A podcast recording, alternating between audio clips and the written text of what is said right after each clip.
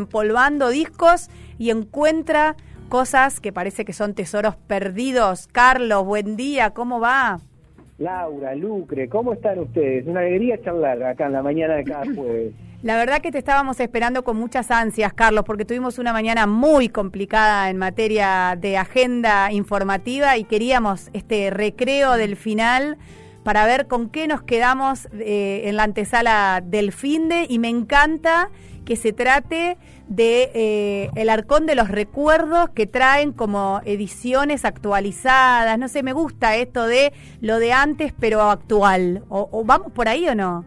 Sí, eh, eh, vamos por ahí, pero también lo que tiene de bueno esto de jugar con el tiempo es casi como la serie esta del Ministerio del Tiempo, ir para atrás, pero con cosas que llegan desde el futuro, ¿no? Con cosas que nos siguen diciendo cuestiones y nos siguen transmitiendo arte este, aun cuando, cuando suenan grabadas pasado mañana. Es una, una locura que, ocurran estas, estas cuestiones. Además leía, leía rápidamente un poco el anticipo que me compartías, como lo haces siempre, y, y decía, qué loco, ¿no? Porque inclusive hay lugares que vamos a recorrer que ya no están abiertos en la ciudad de Concordia, ¿no? Total, total, total, así es. Mira, todo esto arranca eh, en principios de siglo, eh, año 2003. Ahí llegó Osvaldo Fatoruso a la terminal de Salto. El tipo se sube un taxi y pide que lo lleven, ¿sabes a dónde? Al Hotel Salto Grande, que cerró, se lo consumió la pandemia. Eh, el chofer quedó regulando y le dice, pero esto es en Concordia, maestro. Eh, cabeza de músico, el Kia había entendido que el festival de jazz al que venía a tocar en trío con Daniel Massa y Abel Rogantini era del otro lado y no aquí. Venía para tocar en la primera y única edición del Festival Internacional de Jazz de las Dos Orillas, que se hizo en el Odeón y fue la primera de un montón de veces en las que interactuamos.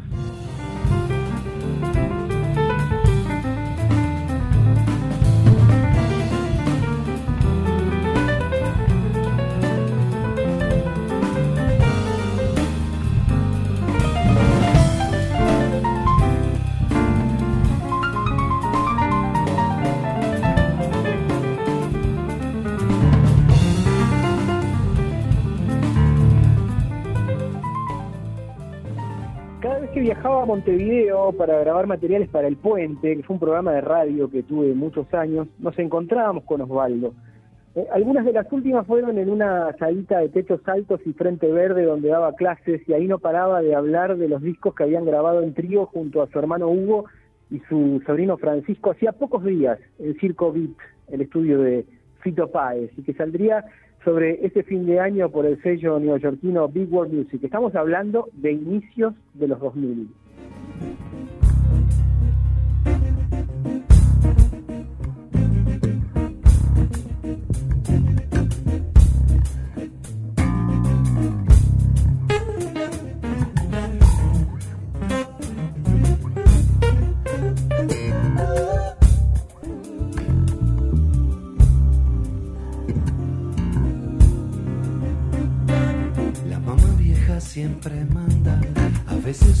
Cuando baila, el ritmo en las llamadas.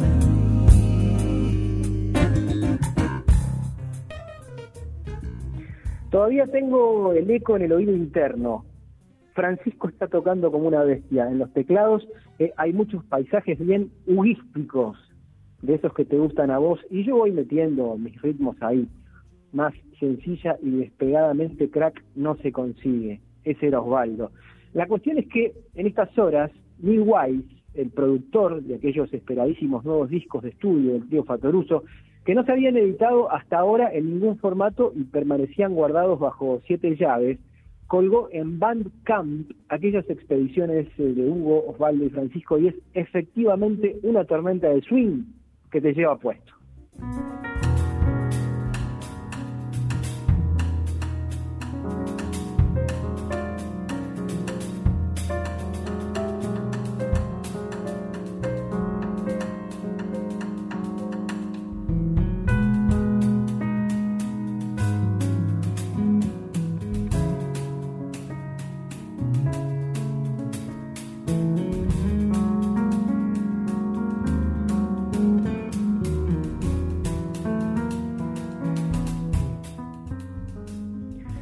Storming y Global Warming son eh, los dos discos en cuestión, Tormenta de Ideas y Calentamiento Global.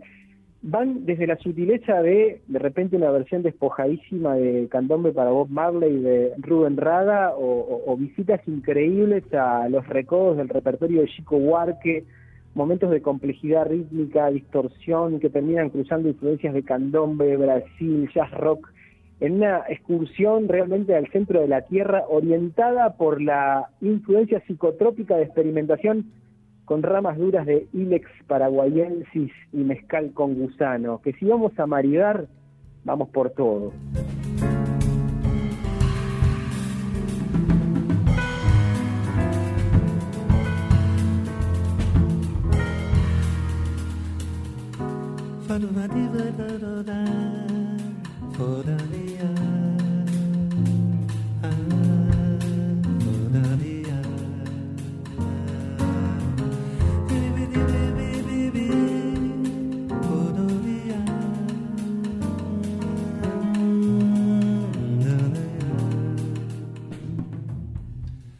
La mano de Hugo Fatoruso es indómita. Tenía razón Osvaldo cuando decía que me encantaban y encantan aquellos paisajes bien huísticos. Hay momentos en que el acordeón y el piano suenan con precisión de máquina, aun cuando son lo más fucking humano y sensible que vas a escuchar si te entregas a estos mares.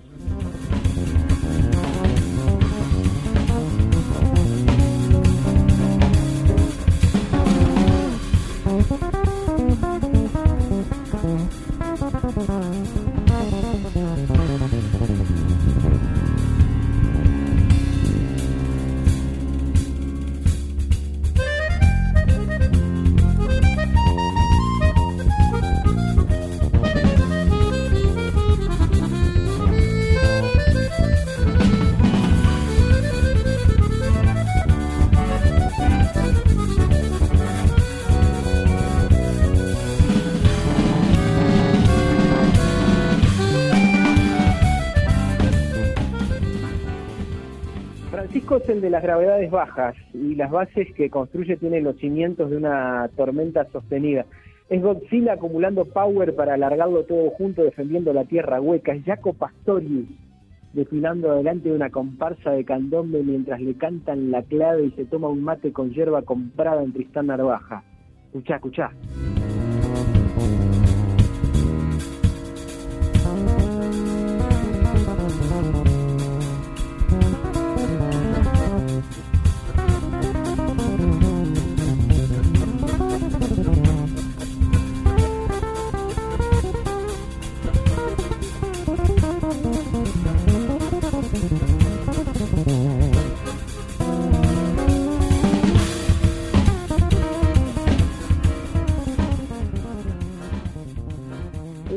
Paso enciclopédico dirá que la historia del trío Fatoruso se remonta a los años 50, cuando Hugo en piano y acordeón y su hermano Osvaldo en batería, muy jóvenes en ese momento, unieron fuerzas con su padre, Antonio, que tocaba el contrabajo, dando origen a esta formación.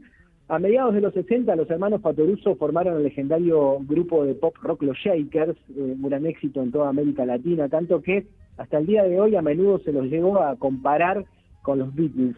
Hugo y Osvaldo no pararon. Los 70 nos trajeron OPA, otro proyecto mítico donde esta vez los hermanos nos llevaron por el camino del jazz fusión eléctrico e improvisado, impregnado de elaborados ritmos latinos entre los que destaca siempre el ritmo afro-uruguayo.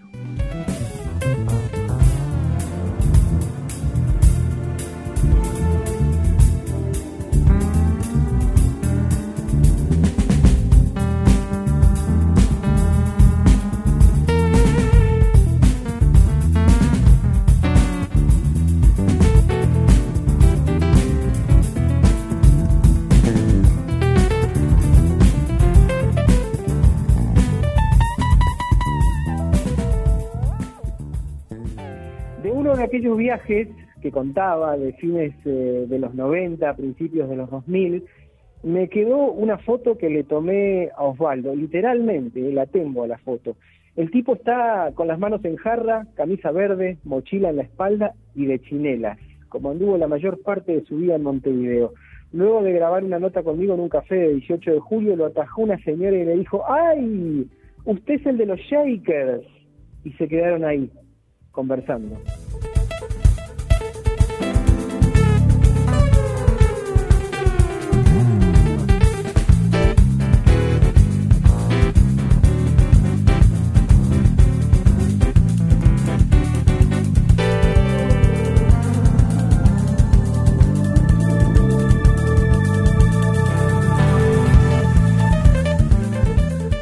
Les dije que Carlos venía con el halcón de los recuerdos, porque ya hay gente del otro lado, Carlos, que me decía, me acuerdo, lo fuimos a ver de ese, de ese festival de jazz que comenzaste hablando.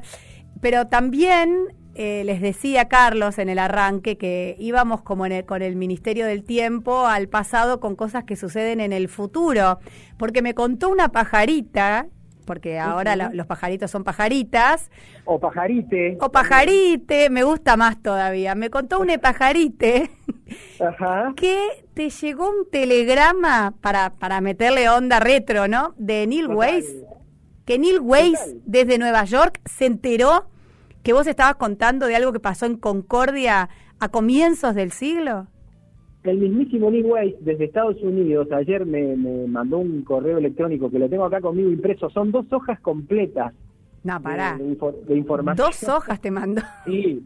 Bueno, nada, yo voy a hacer como un repasito breve y, y además imagínate que esto está, el loco me lo mandó en inglés ayer desde Nueva York y yo ya lo tengo acá procesado para, para comentar que... Google Translator a full, o Carlito solito.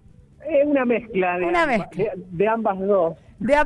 sí, pero para, el tipo te manda un correo desde nilways, arroba, nilways.com, qué sé yo, a puentecr, El, tipo me escribe, eh, nos eh, comunicamos por Facebook originalmente porque vio el posteo y entonces me pidió un correo para mandarme información. Vos me estás diciendo, pará, pará, pará, que el posteo y todo el agite previo que hacemos de estas columnas llegó a ojos del mismísimo Neil Weiss. Nada más y nada menos. Sí, sí, señora. El director de Big World Music, que es, una, es uno de los sellos más prestigiosos a nivel mundial, a nivel de, edición de jazz y world music, ¿no? que está buenísimo lo que... Lucre, ¿para qué queremos el share de la radio si tenemos a Neil Weiss que desde Nueva York escucha las columnas de Carlos Rodríguez? Impresionante. bueno, ¿y qué te dijo? ¿Qué te dijo? Te mandó un mail. Lo que cuenta, entre otras cosas, es que eh, habían tomado la decisión de grabar en Circo Beat, que es el estudio de, de, Fito Páez que tenía en ese momento. Después Fito lo, se fundió, lo vendió, se convirtió en otro estudio, pero en ese momento la idea era grabar en ese estudio porque tenían un piano acústico hermoso, súper afinado, de los mejores de Latinoamérica, y lo importante era no aislar la batería de Osvaldo Fatoruso, para que los micrófonos orgánicos del lugar captaran todo en una misma sesión. O sea, los discos están grabados literalmente en vivo. Cuando terminaron de grabar el primero, que fue Tormenta de Ideas, Brainstorming, eh, a, Neil Weiss, ya en Montevideo, viajando con Hugo Fatoruso en el buquebús, se le ocurre y dice, a este disco le falta acordeón. Entonces terminan grabando, y eso es lo que cuenta Neil acá también, un segundo disco que es Global Warming, en donde Hugo no solo toca piano y sintetizadores, sino también que mete el acordeón, porque es una bestia el Hugo Fatoruso, para hacer sonar ese, ese instrumento. Así que eh, el, correo largo me lo guardo para mí como un tesoro así. Me imagino. Pero un poco ahí es lo que lo que cuenta Neil desde Nueva York y ya en, eh, con los tiempos apremiando el cierre del programa. Carlos, un placer como cada jueves y hoy más que nunca en este jueves nublado, lluvioso, meterle un poco de onda y de jazz y de recuerdos y de futuro también. Me encanta para el cierre de esta jornada y para, como digo siempre, quedarnos con esto en la antesala del fin de. Un abrazo grande y gracias, Carlos. Aguante los pajarites. Aguante los pajarites, así es. Ahí se va. Bien, el pajarite Carlos Marcelo Rodríguez con su columna cultural cada vez más afilado, Carlitos.